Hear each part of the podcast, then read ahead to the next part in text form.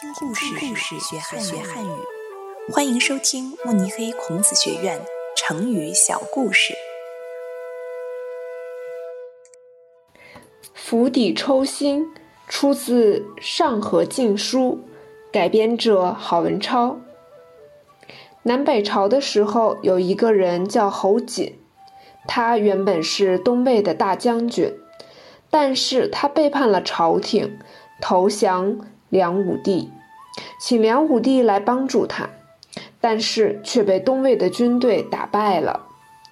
最后，侯景能带着剩下的。几百人投降梁武帝，东魏魏收告诉梁武帝，不能留下侯景这样子的人，必须要釜底抽薪，也就是说，要让锅里的水不再沸腾。最根本的解决方法是把柴火抽掉，也就是说，要从根本上解决问题。但是梁武帝并没有听魏收的建议，果然，最后侯景也背叛了梁朝。成语“釜底抽薪”比喻从根本上解决问题。